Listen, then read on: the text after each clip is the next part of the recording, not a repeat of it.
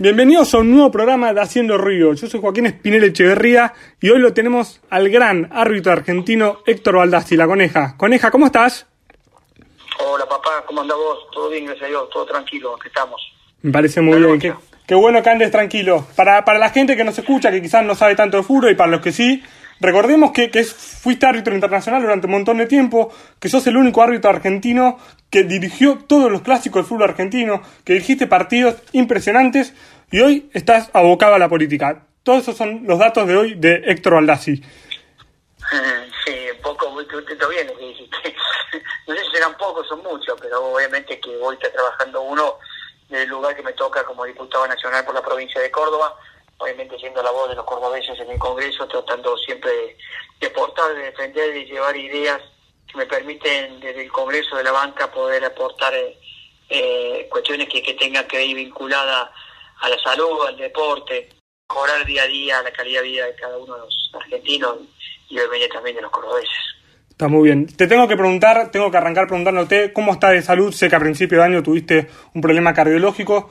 Contanos un poco cómo estás, cómo te encontrás en esta cuarentena. Bien, bien, la verdad, como bien dijiste vos, al principio tuve un susto, eh, que, que, en verdad haber sido deportista toda la vida me salvó, así dicen los cardiólogos. Eh, y nada, obviamente que tengo dos estén ante la diferencia que, que tengo de, de, enero a hoy es que hoy tomo ocho medicamentos donde cuando no tomaba ninguno antes. Sí. Entonces, pero después en la vida diaria que, que siempre hacía, sigo haciendo la misma. Andar en bici, bueno, correr no corría más ya, pero no gimnasio.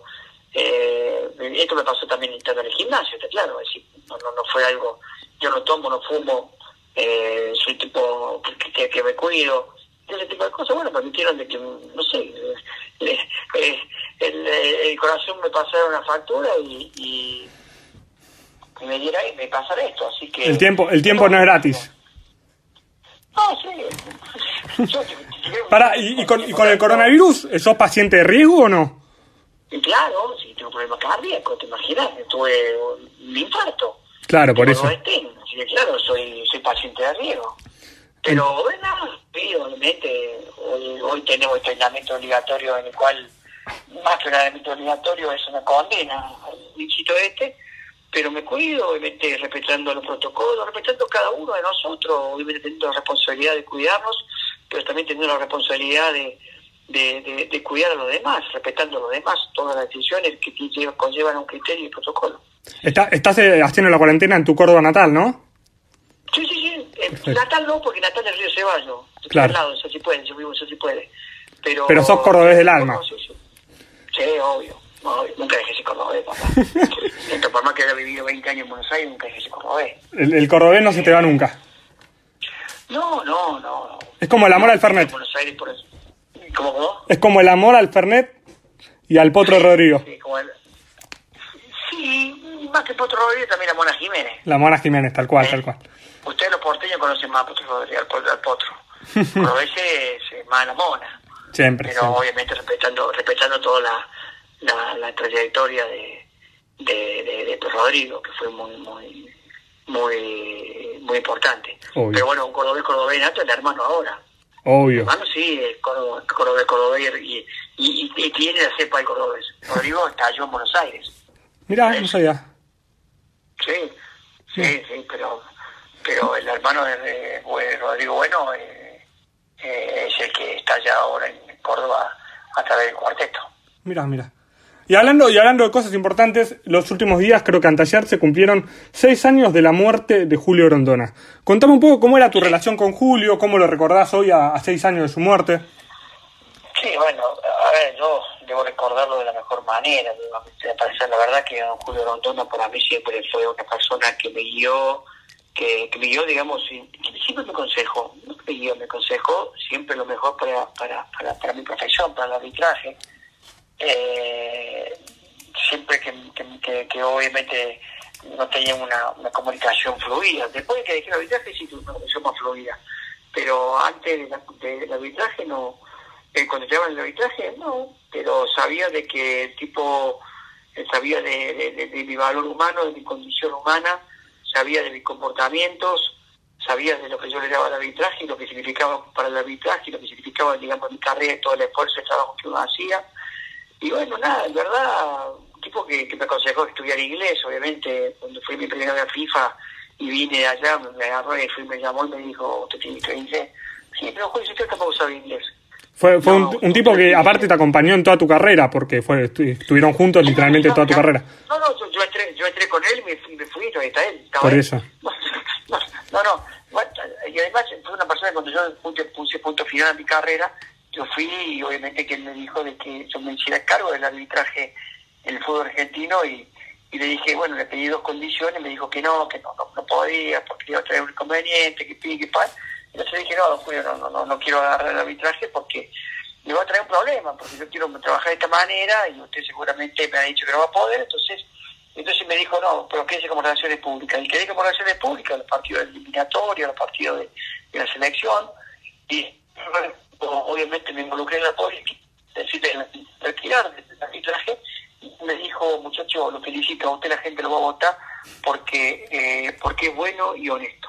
Un visionario, un visionario. Sí, y después cuando me, cuando me votó la gente, eh, fui a verlo, obviamente, para, para arreglar mi, mi, indemnización, digamos, por mi salida de AFA, y me dijo, veo muchachos, que le dije que la gente lo iba a votar, porque yo usted es bueno y honesto, y, la gente sabe de, todo lo que usted hizo en, su profesión, que es el arbitraje. Y bueno, nada, te digo, te la hago corta, yo nunca me he hecho de AFA. Claro. Y, nunca cobré la indemnización. es bueno, es bueno que, que haya sido tu casa la AFA igual. Una vez retirado, eso habla muy bien de vos que la AFA siga siendo tu casa una vez de retirado. Sí, sí, bueno, ya me a mi casa, pero no, no nunca le, nunca le haría un juicio, por decir así, porque obviamente mm, a veces vos te retirar de un lugar y si no te retira bien, no te indemniza lo que te corresponde, vos podés hacer juicio. Claro, obvio. eso nunca lo haría, eso nunca lo haría. Para, ¿y viste, viste la serie de Rondona, la que salió en la plataforma de streaming? No. ¿No la viste? No, no, el, el de Amazon. No, no, pero leí, una, leí un artículo sobre la crítica y, en verdad yo esas cosas no sé porque son cuestiones de, de, dirigente. Hoy pertenezco a la Conmebol y la Conmebol ha hecho un cambio muy importante en lo que es su, su, su mirada, su transparencia hacia el mundo del fútbol sudamericano. Y obviamente que hoy la Conmebol, lo, anteriormente la Conmebol tuvo gente que, que, que, fue, que, que, hoy está procesada, está investigada. la verdad que hay cuestiones que uno desconoce, lo que hacía era dirigir fútbol tratando de tener mis convicciones permanentes, de saber de que uno trataba de, aplicar las reglas de juego siempre sin tratar de equivocarse lo menos posible y eso me permitió lograr un respeto, lograr una trascendencia y lograr sobre todo credibilidad en el mundo del fútbol. ¿Entendés? Cuando vos te manejas por una sola vereda, te manejas por un solo sesgo, vas logrando ese respeto. Claro, manejando siempre el reglamento de lo, que era el arbitraje y con valores. obviamente, con valores. Después, esos valores obviamente los llevé a la política y por eso la gente me acompañó. Obviamente. Imaginar que si no tuviese tenido valores en el arbitraje, la gente va a decir cómo este muchacho sale de una cosa y se mete en otra. Pero, no, hubiera llegado a tu banca en diputados. Claro, y sin duda que así. Y sobre todas las cosas que digo, mal. A mí cuando muchos me preguntan, eh, pero alguna vez te intentaron sonar o te intentaron comprar, por decir así, algo, eh, algo más vulgar, y dije, sí, claro que sí, que me pasó. Me pasó y me significó a mí para reafirmar mis valores, para poder ratificar mis valores. Justo, justo la semana pasada la Molina eh, salió a decir que al árbitro corrupto lo colgaría en la Plaza Mayo. Tiene mucho que ver con esto, ¿no? Sí, bueno, cada uno maneja la carrera del árbitro es muy individualista y cada uno maneja su moral al, criterio de cada uno. ¿Está? Eh, yo tenía que andar con una remera eh, que decía yo soy honesto. ¿no? Para mí algo, algo incita, algo, algo que, que llevaba adentro, algo que me habían inculcado mis viejos. ¿Viste? Pero los otros que no, la verdad que yo no podía tomar el fuego por nadie.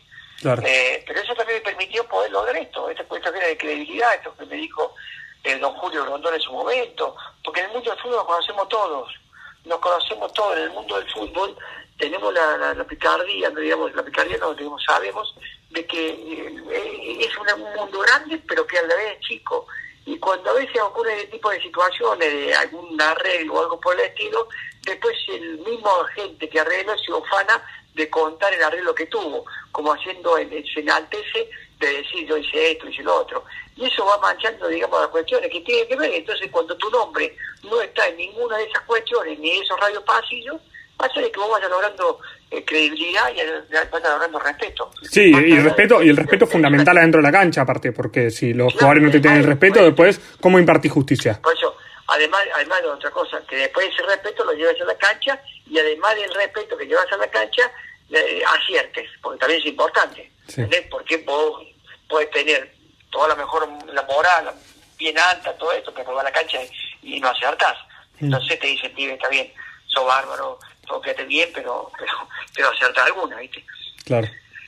Y, y hay un, momento que a mí me, siempre, siempre me acuerdo, que es medio una, una, una historia medio confabulada, que tu último superclásico te agarró una, una apendicitis y no pudiste eh, impartir justicia a último momento y, y bueno, después Grondona designó a y, y está como ese mito que dice que por la por culpa de la apendicitis de Baldassi, River se termina yendo a la vez. ¿Cómo te sentís con esa afirmación?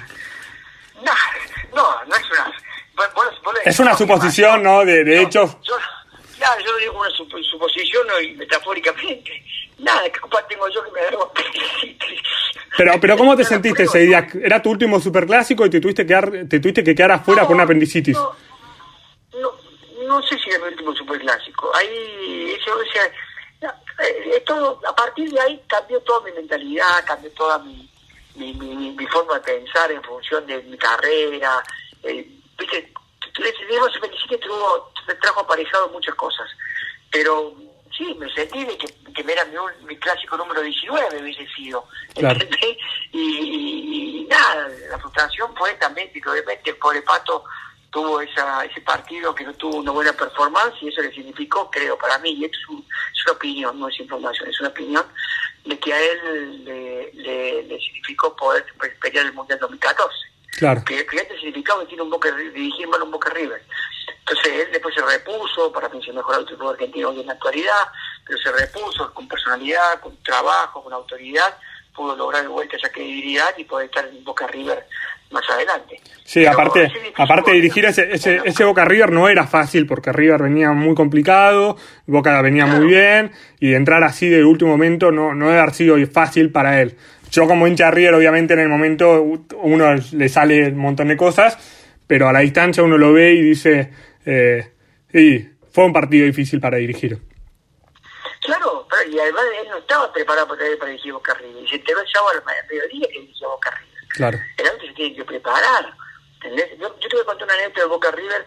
Viste el, el Boca River, bueno, se dice River, bueno, disculpame que te haga recordar esto. No pasa nada, no pasa nada. El gol, el gol, el gol de Palermo, sí. el gol de Palermo cuando Boca le gana en el octavo de final de la Copa Libertadores, la vuelta. Sí el gol de Palermo que estaba lesionado y volvió ese partido y hizo el gol. Sí, el muletazo. Eh, ¿El qué? ¿El muletazo fue? ¿Puede ser? Claro, el muletazo le dicen, sí, sí, bueno. Eh, bueno, ese partido lo dirigí yo. Claro. Lo dirigí yo y Juan Carlos Lusto, el papá de, Patricio, sí. dijo, no, no, no, Banda si no está para dirigir este partido. Ya va a dirigir Boca River, dijo. Pero hoy no está para dirigir este Boca River. Mirá la, la, la, visión que tenía el padre Lusto, que para mí fue un maestro, fue un grande. Te cuidó en ese momento. Claro, me cuidó, porque no estaba todavía lo mejor. En el no estaba todavía, me faltaba un poquito más de horno. Y después, y después lo, lo, viviste en el, super, en el famoso Superclásico 2004, de la vuelta a la semifinal. Lo difícil claro, que es yo, dirigir un Superclásico. Claro. Ahí está, pero bueno, la, la trascendencia que tenía ese partido, que el otro era el octavo, este era la semifinal para la final. Pero el tipo me cuidó a mí, Juan Carlos Lusto me cuidó a mí, y vos fíjate que después, durante todos los años, dirigí Boca River, porque tengo 18, en 10 años, Así que eso eso daba que, que, que, obviamente el tipo tenía una visión y sabía cuidar y esperar a los árbitros que tuvieran la suficiente, a ver, ¿cómo te decir? Eh, seguridad, porque el se va construyendo a través de los cimientos, a través de sus decisiones, va logrando esa credibilidad en el mundo del fútbol y eso le va a permitir poder, en esa credibilidad, lograr confianza, lograr actitud, anticiparse a las jugadas, tener otra lectura de lo que es la comprensión del juego, y esas cosas hacen obviamente que el árbitro vaya madurando. Como todo la vida. Como todo la vida. Vos seguramente el primer reportaje no es que me estás haciendo a mí, y seguramente en dos años vas a tener otra también formación, vas a tener otra experiencia y vas a hacer otros reportajes seguramente, eh, digamos, mejor o, digamos, mejor o con otra o con otra mirada. sí con otra mirada con, perfecto todo eso que, es lo que uno, uno va aprendiendo. Una, una pregunta corta simple. Hubieras dirigido la final de Madrid de River Boca te hubiera gustado dirigirla eh, sí papá cómo que no te bancabas esa presión. Una final de Libertadores en otro continente te volvías loco por esa. yo, yo dirigí una final sin ser final que fuera semifinal claro. de Boca River pero una final igual es ¿Eh? pesada, hay que estar ahí, ¿eh? Sí, sí, bueno, pero mucho más lindo. Es mucho más lindo. La final, yo creo que la final es más linda que la semifinal. Siempre. Te, hago las, últimas dos preguntas de fútbol, así pasamos un poco a la política, que tenemos también varias cosas de actualidad que me interesa tu opinión. Hubo poco fútbol este año, no sé cómo van a hacer el programa de fin de año, te dice porque pasan los goles y las repeticiones y la burrada, porque hubo poco fútbol, pero sin embargo hubo mucha polémica con el VAR en, en la liga, con el Real Madrid. Quiero saber tu opinión con el VAR y tu opinión con este último torneo de la Liga y los penales que tuvo el Real Madrid. No, a ver, yo no me voy a meter en, lo que son las, decisiones de los árbitros. Yo te digo que el VAR, y te mi opinión sobre el VAR, el VAR es una herramienta muy importante para el árbitro para lograr un compromiso con la justicia y dar más transparencia al fútbol. ¿Está? Eso es lo que para mí el VAR y esa es una herramienta que se pedía a gritos cuando iba a llegar la tecnología al fútbol. Pero para el bar debería ser como en otros deportes, por ejemplo el rugby que corta el tiempo o el tenis que podés pedir ver alguna jugada dependiendo del capitán o el jugador. ¿Vos qué opinás de eso? Lo corta el tiempo, lo corta el tiempo, digamos, lo corta, lo tenés que ver hasta el final. Claro. revisión. El bar, el bar está revisando siempre. Cuando se detiene el partido, cuando el árbitro llaman para ir a revisar, ¿entendés? Cuando hay una revisión, eh, que hay un, un offer review que le pide el árbitro del bar para que venga a ver la decisión, toda esa situación se, se tiene que agregar al final. Claro. Ese, voy a decir, 35 segundos, 40 minutos, se paró, o cuando empezás el chequeo, tenés que, tenés que tomar nota y eso lo agrega al final, ¿eh? Más el tiempo adicional que vos creas conveniente y considerado. Claro. ¿Entendés? Pero hay que admitir que igual el VAR congela un poco el partido. Y bueno, pero hay cosas que obviamente jugar, a veces, eh, digamos, lo más importante eh, es la precisión y no el tiempo. Claro, sí. Sí, bueno, por eso a eso a eso voy. Yo yo soy un fanático también del rugby y muchas veces siento que el árbitro tiene como esa presión del tiempo atrás también, ¿viste? Como que quizás si parara el tiempo podría decir, listo, para el tiempo y tomo la decisión tranquilo. No sé qué opinás vos de eso. Claro. No, no, no, bueno, pero, pero el, el VAR tiene parado el tiempo, ¿eh? Bueno, bueno, está perfecto. Tiene parado el tiempo, ¿eh? El VAR tiene parado el tiempo. Cuando vos estás revisando tiene parado el tiempo. Perfecto. Eso lo agrega al final. Perfecto. ¿Eh? Y, bueno, y, con estas polémicas de, la Liga de España... Claro, ahí está. El tema España, ahí, es donde podemos entrar a discutir y donde vos crees, a lo mejor yo te, yo, yo, yo te hago el reportaje a vos. ¿Vos crees que con el VAR no va a haber polémica? Siempre, porque el fútbol siempre tiene polémica. Bueno, porque, porque, porque el fútbol, la jugada de interpretación es polémica. Claro. No en las jugadas factuales. Ahí en las jugadas factuales el VAR te va a ayudar. En una mano, en una situación, no en la mano, digamos, del delantero, en una posibilidad de, fuera de juego, en alguna jugada donde vos ves claramente que, a lo mejor la pelota no entró, eh, todo ese tipo de cuestiones, jugadas factuales, jugadas factuales, digamos que el pique se vea claro, porque también es una jugada de interpretación, el pique, si picó en la línea, no picó en la línea, ¿viste? pero digamos la jugada de outside, la jugada de una mano, de una trompada, de una conducta violenta, todas esas jugadas factuales, olvídate, no hay más polémica. Claro. Ahora la jugada del penal, jugada de todo eso va a decir... eso siempre va a ser interpretación del árbitro y para eso está el árbitro. Claro, y está el árbitro y a lo mejor eh, el, árbitro eh, hace una interpretación, le da, le da los elementos que él vio o la evidencia que él tuvo en el campo de juego para cobrar el penal y le transmite al VAR y el VAR va a ver las imágenes y si obviamente coincide con lo que está diciendo el árbitro le va a decir ratifico tu, tu fallo. Ahora, si no coincide, lo va a llamar a no perdido para decir vení vos me estás diciendo que, el tipo le pegó una plancha, le pegó con una patada en los tobillos, y lo que menos veo que le pegó en el tobillo. Venía a revisarla, ¿entendés? Claro. ¿A vos te, hubiera gustado usar el bar? Me, me hubiese encantado. Yo a todo el mundo digo, me hubiese encantado el bar. Porque te hubieras simplificado un montón de situaciones complicadas. ¿Quién no sabe los errores que he tenido? Yo no, digamos, errores, no tuve tantos errores, porque si no, no hubiese llegado a un mundial a la carrera que tuve pero hay, tuve errores groseros que el VAR me hubiese salvado. Por ejemplo, una vez un arquero de un jugador de Almaro me sacó la pelota volando como un arquero en la línea y yo no la vi. ¿Entendés? Sí. vi cuando llegué a mi casa. Estás de espalda y capaz se te pasó, sí, pasa. Todo me tapó un jugador. El gol de Chacarita con River, un 4-4, o a lo mejor era muy joven, 4-4, un gol de Chacarita con la mano, Carucho Müller. No la vio nadie. A lo Diego. La vi anoche, la vi anoche en fútbol primera. Bueno, y, con esto los errores, así cerramos el tema del fútbol. Hablemos un poco de psicología, cómo aguantar las críticas, cómo aguantar el error en la cancha, cómo aguantar el insulto de todos los, los hinchas que están alrededor suyo. ¿Cómo se prepara un árbitro desde lo psicológico? Te preparas, te preparas, te preparas, te preparas psicológicamente. Primero te preparas para saber que no sos infalible, que sos una persona falible, que, que convivís con el error, que ese error se puede manifestar en cualquier momento y lo que vos tenés que saber es que estar preparado para que cuando el error se manifieste, vos estés seguro de que punto ya pasó, me lo tengo que tragar, me lo tengo que comer, es como, como algo que, que, es inevitable, que, que, ocurrió, entonces no puedo subsanar ese error con otro error, porque si no entramos en lo que se denomina la compensación o el compendio de errores. Eh, es un trabajo, es un trabajo que, que, tenés que hacer. Y, y saber todo, saber lo que significa también tener que saber concentrarte cuando sabes que, que una jugada difícil y a los dos minutos, tres, la repetición de la televisión está diciendo que penal y empieza toda la gente a, a tu nombre o el de tu vieja, sabiendo que obviamente está en función de la, la, equivocación, la decisión errónea que tomaste con anterioridad, es también obviamente un trabajo en el cual tenés que, que, que, que hacer oído sordo, como se dice, y reitero, eh, es una cuestión de trabajo, obviamente. Es, más un trabajo también de... Es un trabajo también de concentración, porque eh, si te desconcentrás, listo, en vez de tener un error, tuviste cinco. Claro, y vas, vas, compensando los errores. Vas haciendo un compendio de errores en el campo. Entonces, obviamente que, que, es algo que, que, realmente necesita el árbitro un trabajo psicológico muy profundo y un análisis. Eh, ¿Pediste, ¿Pediste disculpas por algún error? No, yo disculpa no Me equivocaba. ¿Eh? Yo me equivocaba. No, no, no, yo disculpa no, no pedía porque ¿quién soy yo para disculpar?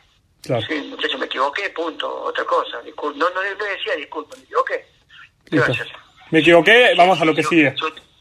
claro, si usted me acepta la equivocación, porque ahí está cuando el árbitro logra la credibilidad. Cuando dentro del error te creen. ¿Entendés? Porque muchas veces los errores se manifiestan de otra manera o se interpretan de otra manera, como que sospecha, no puede dirigir, no sabe dirigir, no puede estar acá, ¿entendés? Y hay miles de intereses también en el medio que te quieren tirar saña en el momento también, entonces hay que saber estar ahí. Sí, está bien, pero todo es un, manejo del cual vos te, vos te, vas, vos te tenés que ir moldeando y, y, y trabajar sabiendo de tu autocrítica, que tiene que ser sincera, tenés que tener un análisis profundo, como te dije, sincero, de saber por qué te equivocaste, qué, en dónde fuiste el error, por qué cometiste ese error, qué te llevó a cometer el error. Todas son cuestiones de análisis eh, muy, muy, muy, muy individuales, pero que obviamente tienen que ser muy sinceros. Porque si no, no puedes caer en el autoritarismo y en la soberbia de decir, no, yo no me equivoco, no, no sabes nada, yo no te dicen esto, no sabes nada, ¿entendés? Y eso, yo era un tipo que escuchaba mucho, era un tipo que escuchaba los tipos de buena leche. La, gente buena, de mala leche yo no escuchaba no, no, escuchaba a nadie porque... La gente que te aconsejaba de, de, buen pibe. Te aconsejaba, los periodistas, yo escuchaba periodistas que, que eran muy buenos analistas de, arbitraje. Y eso no lo escuchaba, yo lo escuchaba todo. Y uno, uno después valorando el respeto de ellos y obviamente eh, valorando también la consideración. Yo te cuento un ejemplo, el Pato Trasmonte de Ole, no lo conocía y era un tipo que eh, a mí me castigaba con mi estilo, me castigaban unas cositas, yo fui charlando con él, eh, y él fue interpretando algunas cosas porque yo las hacía, porque fue mi estilo de arbitraje, y el tipo terminó respetándome como yo terminé respetándolo a él, obviamente, porque si no lo hubiese respetado, nunca me hubiese animado a hablarlo. A hablarlo exacto, exacto. Como pasaba por algunos periodistas de Radio Continental que tenían un sesgo de bastante interpretación difícil hacia mí, digamos errónea, por una cuestión que pasé yo con su momento con, con Castrilli, y eso no eran no, eran, no, eran, no eran críticas de la construcción, sino eran críticas de, de otros sesgos. Era contraproducente. Sí, para, para mi cabeza era contraproducente. Pasemos un poco a la política porque hay un montón de cosas que están pasando en el día a día y me interesa mucho tu opinión. Arranquemos por una pregunta muy simple que es ¿cómo vienen las sesiones por Zoom? ¿Cómo te venís sintiendo con las sesiones por Zoom? Eh, contanos un poco eso. Eh, a ver, yo no me siento cómodo. No me siento cómodo, la verdad. Eh, no, no, no, no, no, no, no, no, no. Eh, creo que lo que hay que hacer por todo lo que estamos pasando, por todo lo que estamos viviendo y obviamente con eso tiene que seguir funcionando. y pero no no es lo mismo que tener presencial, porque en lo presencial también poder mirar a los ojos, en lo presencial poder mirar lo gestual, hasta poder, eh, digamos, en esa disidencia que podemos construir, que te, puede, puede haber, podemos entre lo gestual, lo, lo, lo, la cercanía, podemos tener una visión distinta o, digamos, buscar la mejor propuesta superadora. Y esto del Zoom, viste, hay cosas que, que a mí no, no, no, no, no percibo este tipo de situaciones. Que se pierden, se pierden cosas en el medio. Sí, sí, sí, me parece que, bueno, esperemos que pronto pase. La verdad que, que es algo, eh, para mí es un, algo necesario, pero que tiene que ser eh, efímero, que cuando vuelva, volvamos todo a la normalidad, que tenemos que volver a la normalidad lo más rápido posible, bueno, obviamente esperando que este dicho salga. Sí, aparte vamos a necesitar mucho del Congreso que trabaje para, para sacarnos adelante. El, el presidente ayer o anteayer eh, derogó la ley de expropiación de Vicentín. Eh, ¿Qué análisis hace sobre el caso Vicentín y cómo terminó la historia y cómo va a continuar la historia? Eh, vos que estás más en el terreno. No, bueno, yo no, sé cómo va a terminar la historia. La historia termina hoy que el presidente deroga esa, esa el decreto, el decreto que quería hacer de, de, de, de la Vicentín obviamente que, esto es una decisión del presidente. Yo, nosotros habíamos puesto énfasis en, lo que significaba la, el atropello a, lo que era Vicente. Creo que en estas cosas nosotros tenemos que respetarnos. Reitero, podemos tener distintas miradas, distintas visiones, pero yo siempre estaré defendiendo eh, conforme a, mis convicciones todas las garantías la, que la Constitución y la ley establezcan sobre el derecho a la propiedad, sobre la libertad de expresión y, obviamente que, era necesario en ese momento estrechar y avanzar y aunar esfuerzos frente a esta, a esta o a cualquier iniciativa que signifique un atropello a nuestro sistema democrático.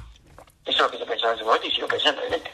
Pero bueno, hoy el presidente, ayer el presidente puso ese tweet que, que, en verdad todavía hasta ayer a las 11 de la noche eh, tuvimos el, el Zoom, tuvimos todo lo que significó es el, lo de moratoria, eh, entonces no, no pude leer hoy de la mañana el tema de, de, esta, decisión del presidente. Es, loco, es muy loco como la política a veces se maneja por tweets, es algo que, a veces nos sorprende a los ciudadanos.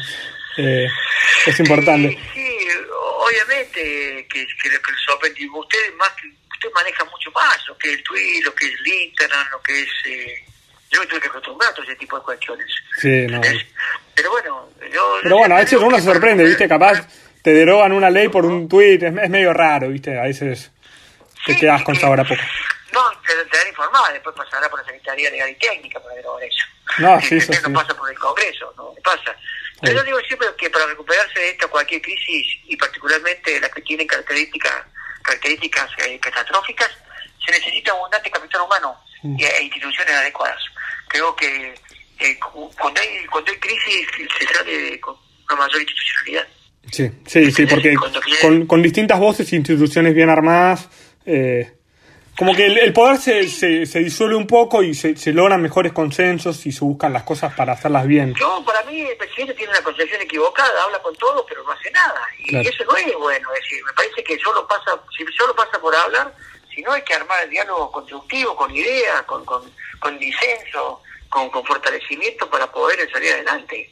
Eh, hoy la Argentina, para mí, no, no, la Argentina no produce nada y no va a venir ninguna inversión porque acá no, no, no hay reglas claras, no hay previsibilidad.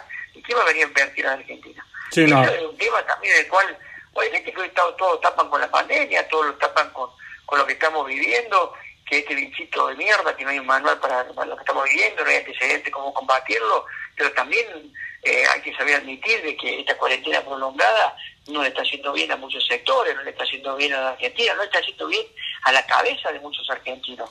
No, la cabeza de, la cabeza de los argentinos está eh, pasando un momento muy difícil a mucha gente que la está pasando realmente más mal por los problemas de la cabeza que por obviamente todos los problemas económicos. Yo siempre digo que cuando, cuando la política se cambia las reglas de la convivencia para crear las reglas de la conveniencia, conveniencia estamos lesionando las instituciones.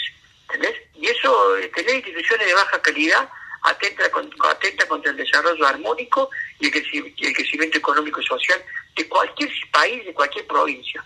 Parece que, que eso es lo que, lo que, lo que uno piensa siempre desde que llegó a la política. Yo soy un tipo que yo, no llegué a la política por ser el mejor político, ¿eh? Claro, yo llegué a la política por todos mis valores que me permitieron a mí ser una persona en el arbitraje y ser respetado eh, como, como profesional en, el arbitraje.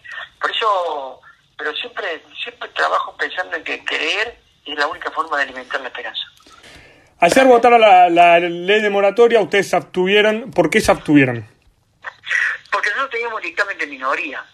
Vos sabés que cuando vos tenés dos, hay dos dictamen, un dictamen de mayoría que llevado del oficialismo, donde obviamente nosotros concordábamos, con ellos en todo lo que significa la moratoria. ¿Por qué? Porque la moratoria también es una extensión de lo que ya se había, que la ley de emergencia vigente, que, que, estaba votada en diciembre, donde se había creado una moratoria a las, a las, a las deudas tributarias de las pymes que vencieron el 30 de noviembre de 2019. Obviamente se le agregó ahora por, por, un hecho razonable de lo que estamos viviendo en el contexto de, pandemia y cuarentena, que se le amplíe esa moratoria a las obligaciones que vencían el día de ayer, 31 de julio del 2020. Pero ¿qué pasa? Eh, que hay un traje de medida para los amigos del poder en este momento. Y sea una moratoria acorde en el artículo 11, donde nosotros obviamente en nuestro dictamen de minoría eso no existía, que esa moratoria era para los quebrados sin continuidad. Claro. Y que no me parece razonable este tipo de situación.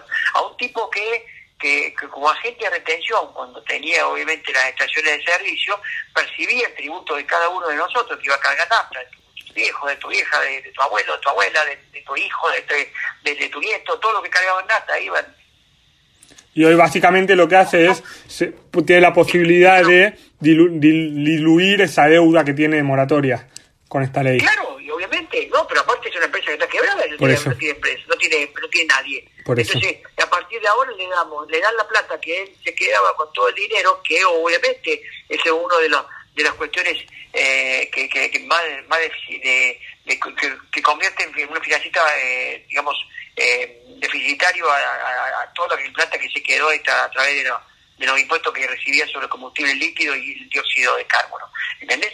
Entonces, ese era una, un artículo hecho para el amigo Cristóbal, Cristóbal López, donde obviamente estábamos legislando para, para ese empresario, todos sus amigos, que algo que, se está investigando y que obviamente hoy representa uno de los mayores bochornos sobre la ineficiencia del Poder Judicial de, la Nación. Entonces, en todo ese tipo de situaciones nosotros podríamos acompañar a, digamos a, ese, esos artículos. Por eso nos obtuvimos para que nosotros, si, si, si ganábamos la abstención, podríamos tratar nuestro dictamen de, minoría. Pero bueno, hay obviamente compromisos con muchos diputados provinciales, caso de Córdoba, Córdoba habla siempre del cordobesismo, en Córdoba el gobierno actual que está gobernando nuestra provincia habla del cordobesismo, pero que hoy está acompañando a un sector de, que a nosotros nos hizo durante muchos años parecer eh, no acompañamiento de parte del gobierno nacional. Entonces, eh, en eso nos, no, no, no, no, nos abstuvimos y después votamos todos los artículos, eh, excepción del 2 y el 11, del 1 hasta, hasta, el último, votamos todo a favor, a excepción, obviamente, del cual negativo fue el artículo 11. Claro. con, causas que, explicaste más que más que de manera clara y concisa. Eh, ahora sí, proyecto... Nadie, nadie, lo que, yo, yo te dije ayer, en el discurso dije, eh, eh, hagamos una, una comparación, presidente, le dije al, presidente de la Cámara, eh, a masa. Que, hagamos, que, que, 20 millones de argentinos, dije, eh, que estén informados eh, y que estén enterados de lo que está sucediendo ahora acá en, el Congreso, en el recinto. Eh, hoy le quiero decir que 19 millones 999 mil argentinos, sin ninguna subjetividad, le dije, piensa que estamos legislando para el empresario Cristóbal López. ¿Qué, qué, qué, qué, más, ¿Qué más puedo decir? Sentido común. Yo uso mucho sentido común porque es mejor los sentidos y es que obviamente me da a mí esta posibilidad de poder ver las cosas de una manera distinta. No te imaginas que yo no te voy a hablar de economía, pero tengo una persona que obviamente la llevamos, la, la, percepción, la interpretación de la economía sentido común, como también obviamente eh, el resumen de del equipo que tengo de abogados, mi jefe de abogado, que también es un analizado de hacer proyectos, y los llevamos, los llevamos siempre en sentido común. Pero bueno, nada, seguimos trabajando, que, que lo importante, yo siempre digo, pensando en lo que es el deporte, la salud, en tratar de ayudar en mi lugar lo mejor que pueda. Vos sabés que yo soy el autor de la, regla de, la ley del club de barrio. Sí, la ley, justo la ley del club de barrio. Estuve viendo ahí que estuvo, que hablaste, sí. sí, estaban en Twitter, ahí la, el video. Sí, sí, la ley del club de barrio es una ley mía, bueno, que, yo siempre digo que el club de barrio es un, es una pata importante en la formación individual de los jóvenes.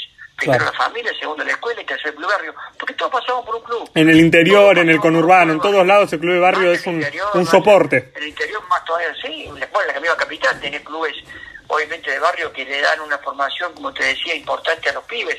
Y el club tiene que tener esa, esa mirada desde el Estado para que puedan sacar a sus chicos de este flagelo de la droga, el alcoholismo, el tabaquismo, practicando los deportes e inculcando los valores que tiene cada uno de los deportes. Exactamente. Y ahora sí, hablando del proyecto de modificación de la justicia y en particular de la marcha que, hoy, que hubo hoy en, distintos puntos del país, ¿cuál es tu opinión? Y, y bueno, ¿qué significa que salgan todos a, apoyarlos de esta forma? Y el tema es este, que la gente sale a, a buscar y tener el compromiso de que no pueden ser avasallados en la justicia. Y que a lo mejor también tener un traje para alguien en particular, el tema de la justicia. ¿Entendés? Lo que uno trata siempre, mira, yo te voy a contar algo, para mí, para mí eh, esto, esto sin duda que es algo que hay atrás de la política, que hay algo atrás de, la, de, esta, esta decisión de, poder tapar a alguien, encubrir a alguien y, y tener manejos de un poder que tiene que ser totalmente independiente. ¿Está? Parece que que en este aspecto yo no he leído todo el proyecto, porque te digo, tuve el, sábado, el jueves y viernes estuvimos a full con, lo que significó la sesión. Primero estuvimos con el informe del, ministro, del jefe de gabinete, Cafiero, que yo le hice tres preguntas, no me respondió ninguna. Muy lindo, la verdad que hice tres preguntas, no sé para qué la hice, no me respondió ninguna. Eh, Fue la primera vez que Cafiero iba a, la Cámara, ¿correcto? Sí, sí, después de ocho meses, la primera vez. Pero no respondió nada, te claro que no respondió nada. O sea que... ¿Pero respondió alguna pregunta del bloque o sí? Sí. Sí, respondió alguna, sí. Pero yo respondí, yo le pregunté tres, exactamente le pregunté por qué no decretan la emergencia de turismo, que hago corta, ¿entendés? ¿Por qué no decretan la emergencia de turismo, que es un sector que le está pasando muy mal? Sí, y más después de, lo que... más después de lo que vimos de estas empresas que se van del país. Claro, bueno, porque la TAM, después dije, le pregunté cuándo iba, cuándo, se iba a regularizar la aerocomercial, que tenía fecha, eh, para, para, para, para todas las empresas, las que están quedando, le dije así. Y la última era por el censo nacional que se tiene que hacer el 28 de octubre, si se va a gastar los 16 millones 900 mil pesos, que significa un censo en el cual creo yo que hay que postergarlo. Eh, y además van a salir 700 mil censistas a entrar a millones de hogares de los argentinos. Me parece que es importante también proponer el, censo. Y aparte, el eh, censo puede ser una, una herramienta de diseminación del virus también, porque el se mueve las personas, o sea, es todo un tema. ¿Qué, parece? ¿Qué, te parece?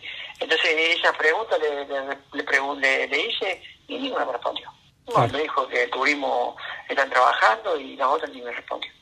Entonces, eh, en definitiva, eh, nada, ¿viste? Eh, y bueno, ayer tuvimos también el día. Pero eso no, no, leí y tampoco me he juntado con claro, claro.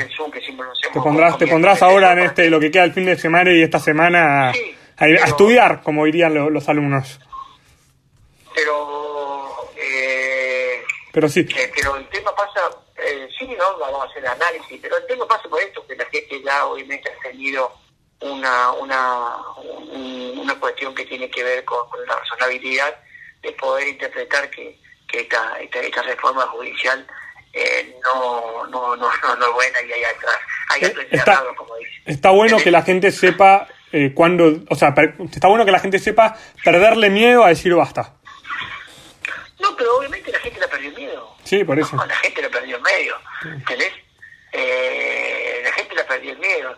Lo que nosotros necesitamos, la Argentina necesita desandar el camino del odio para empezar a reconstruir el camino de la confianza. ¿Entendés? Y ellos están hablando mucho del odio ahora eh, y, es algo que, que se escuda a través de eso. ¿Entendés? Hacen ver a los demás que el odio es parte de, de, otro y no de ellos. Y me parece que lo que tenemos que hacer es eso, desandar el camino del odio para empezar a reconstruir el camino de la confianza. ¿Entendés? Así que, pero bueno, nada, esto, viste, es, es seguir trabajando. Eh, sí, trabajando. Es muy importante el trabajo. A los, pibes siempre le digo, y a vos en particular, que estás trabajando y, y tenés énfasis, eh, yo digo que el presente, si, el presente sin un anclaje en el pasado y sin una expectativa del futuro, es solo un tronco de un árbol sin raíces ni follaje. Sin duda que, que, es así, ¿viste? ¿Qué es eso? ¿Qué tema? ¿Qué tema el futuro? Antes, vamos a hablar del futuro, quedan las últimas preguntas. Eh, quiero preguntarte cómo está Juntos por el Cambio hoy, cómo se encuentra eh, en este contexto, eh, cómo están trabajando dentro de todo este espacio tan amplio. contame en, qué están. Bueno, a ver, yo creo que hay interna como todo lado.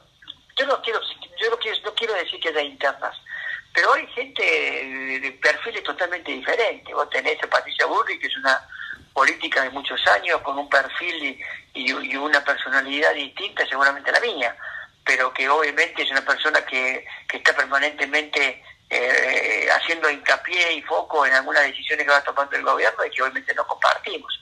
Después, eh, acá el PRO es un, es un partido con un pluralismo de pensamiento y ese pluralismo de pensamiento también te permite poder eh, tener un liderazgo abierto, sin personalismo y trabajando en equipo, pero también obviamente que esos nuevos líderes, que, hablo del liderazgo abierto, hay nuevos líderes eh, que van a ir creciendo y que son muy valiosos, como Mario Eugenia Vidal, como Rodríguez Larreta.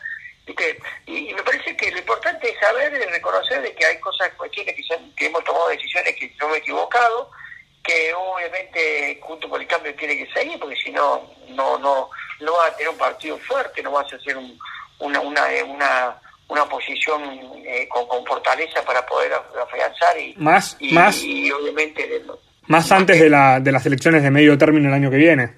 Sí, sí, obviamente, por eso, pero política tiene mucha dinámica y en esa dinámica va cambiando mucho las cosas. ¿Y, cómo, ¿Y cómo se está manejando? ¿Cómo se está manejando con esta idea de que hay halcones y palomas dentro de Juntos por el Cambio? Viste que se dice ah. mucho, que está la ala dura, la ala no dura. Sí, por eso, por eso hay, pero todo, todos lados hay ala dura y ala blanda. Después he puesto halcón y paloma, ¿viste? Y yo a veces ahora algunas palomas que yo estoy dando vuelta y veo ahora ahí en el, en el pro, esas palomas acá cuando volaban en Córdoba no eran palomas, eran halcones, ¿eh? Claro. ¿Eh? eh, yo lo voy conociendo, en verdad, yo sabe que yo no le debo a nadie nada acá, yo con los cordobeses le digo que me han confiado, que me han acompañado con su voto y que sigo trabajando desde el lugar que me toca hoy denodadamente siendo y escuchándolo a cada uno de ellos. Hoy que salí tratando de salir una vez por semana, voy a algún lugar, voy a, las cuestiones que tienen que ver de, escuchar a, la gente, viste, tomando todas las, precauciones y los protocolos necesarios. Yo siento que la política para mí es está mi hueso, para mí es tener contacto con la gente, caminar, caminar, caminar, tener cercanía, poner el oído, escuchar sus reclamos, sus sugerencias, sus inquietudes. Y esas son las cosas que, que que yo siento en la política. Estar cerca de la eh, gente, básicamente. Estar cerca y acompañar al, al, ciudadano de pie. Y, y, Héctor, contame una cosa. ¿cómo... Todos los proyectos, todo proyectos de ley que, que yo he surgido son proyectos que, que me han sacado la gente. Claro. Que, que, de la caminata, de los recorridos que uno hace. Claro, te, te inspiraron a presentar ese proyecto. Claro, claro. y estudiar, de, de averiguar, de, de empezar a a obviamente preparar el mejor proyecto en función de, de, ser amplio. Yo siempre digo que los proyectos pueden son, son perfectibles. Entonces, tratemos de construir entre todos. La ley de clubes fue hecha entre todos. Yo presenté la ley y obviamente la fuimos mejorando, perfeccionando. Y la tenemos que seguir perfeccionando. Y, y Héctor, ya para, para ir cerrando las últimas preguntas, ¿cómo ves la pospandemia en Argentina, en el mundo también, pero cómo ves la pospandemia en Argentina particularmente? con mucho escepticismo. ¿Por qué? Porque no hay un plan, porque no se habla. Porque la pandemia, a ver, yo la, yo la dividí a la pandemia, a la pandemia en tres, en un antes, un durante y un después. El antes, cuando todos nos metieron el miedo, cuando medían, cuando hablaban los infectólogos, los epidemiólogos, los médicos, obviamente que dijimos que bajar la curva, que chatarla, que más, todo, nos quedamos y, obviamente el presidente logró un liderazgo y una credibilidad en función de qué bueno que tomó esta medida que pasaron 120 y pico de días, 30, no sé cuántos días ya llevamos. 130, 140, no sé ni cuántos vamos ya. No sé, la curva empezó a subir, ya nos siguen exigiendo de que nos quedemos. Y yo dije que había que dividir un antes, un durante y un después. El antes era eso, pero nunca trabajamos en el durante para pensar en el después. Y es donde el durante no nos sentamos, no tratamos de analizar ese después para después de la pandemia. Por eso siempre hablaba de la reunión que tuvo el otro día el presidente con la con los jefes de bloque, eh, que hicieron a través del Zoom, donde hablaron y no hubo una, una, una propuesta. El presidente le dijo, después que pase la pandemia tengo el plan. Dígame cuándo va a pasar la pandemia también, no sabemos cuándo va a pasar la pandemia. Claro. no, y aparte hace tres, hace cuatro días había dicho que no tenía plan y después dice que tiene un plan, es como muy complejo, muy contradictorio. bueno, también sí, se pelea, habla se pelea con los empresarios, los cita, después se pelea con la, la vicepresidenta, le hace, le hace una, chicana a los empresarios, eh, se pelea con los periodistas, con los periodistas. Todas esas cosas no ayudan, no ayudan a construir la confianza. sí, no, no ayuda en un contexto en el que la Argentina realmente está muy complicada en muchos aspectos, sobre todo el económico, y que es muy difícil. Y venimos, venimos una situación que, que también nuestro gobierno tuvo algunas equivocaciones. Obviamente que el gobierno nuestro siempre, siempre digo de que respetó las instituciones, le dio fortalecimiento a cada una de, esas instituciones, trabajó pensando siempre en, la división de los poderes, eh, la libertad de expresión, y bueno, viste, obviamente que lo, que lo económico tuvo algunos, algunos errores, algunos fallos. Pero fíjate, son las cosas, yo siempre sostengo esto, eh, como dijiste, voy para ir cerrando. A Raúl Alfonsín se tuvo que ir, eh, no, sé si había nacido, se tuvo que ir del país, y se tuvo que ir, digamos, de la presidencia del país, eh, en el medio de, de la hiperinflación. Y 20 años después, 20 años después, el país y la historia pusieron en su justo valor su enorme obra institucional y democrática. ¿Está?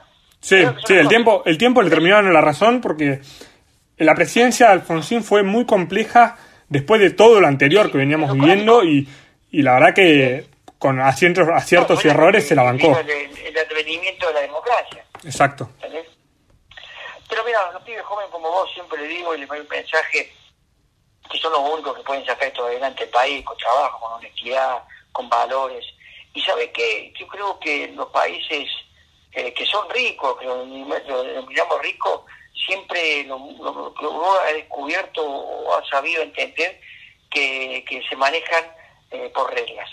Y, las reglas, eh, no, nos decimos, son las que se tienen que, que, que, fortalecer. Mm. son reglas básicas, reglas muy que, todos tendremos que tener, que es como la moral la moral como principio básico, la honradez, la responsabilidad, la puntualidad, el deseo de superación, ¿entendés? Eso, eso es, es algo que es en la movilidad social ascendente, eh, el amor por el trabajo, ni hablar, digamos, el respeto al derecho de los demás, el respeto a la ley y los reglamentos.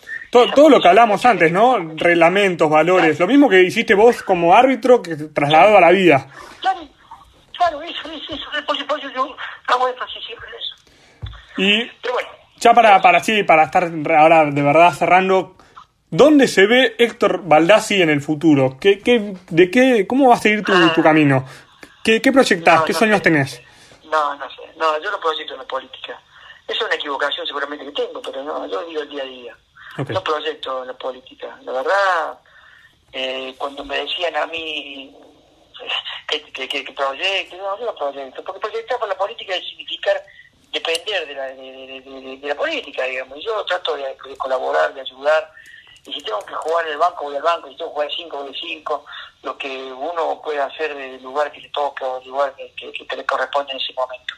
Yo sigo trabajando, teniendo esta responsabilidad que me dieron los cordobeses, como te decía. Y bueno, veré, veré, qué, qué, qué, hago. Y si no, tendré que trabajar y volver a la soledad de mi hermano. Si me daré laburo acá en Río Ceballos y seguir laburando de, eso, así que... Algo, algo vas a hacer, estamos todos, estamos todos de acuerdo que algo, vas a hacer. Algo, es, pero nunca perdiendo la convicción de que hay que trabajar para salir adelante. Yo, yo siempre digo que llegué a Buenos Aires un 21 de mayo de 1986, de a dedo, bajé de un camión, y el camionero me dijo que tenga suerte, pibe. Y la verdad las cosas con esfuerzo, trabajo, dedicación, honestidad, valores que me inculcaron mi viejo, un sodero Río Ceballo y una simple almacenera que siempre me dijeron que la vida hay que, hacer, que ser de esa manera. Y esos valores me permitieron llegar a donde, llegué en el arbitraje, en lo que soy yo como persona. Entonces, esas son las cosas que nunca, nunca, nunca vamos a dejar de, y vamos a seguir trabajando como te digo, con visión. Son, son las cosas que siempre van a estar, como la familia, los amigos, siempre, los valores tienen que estar siempre. Siempre.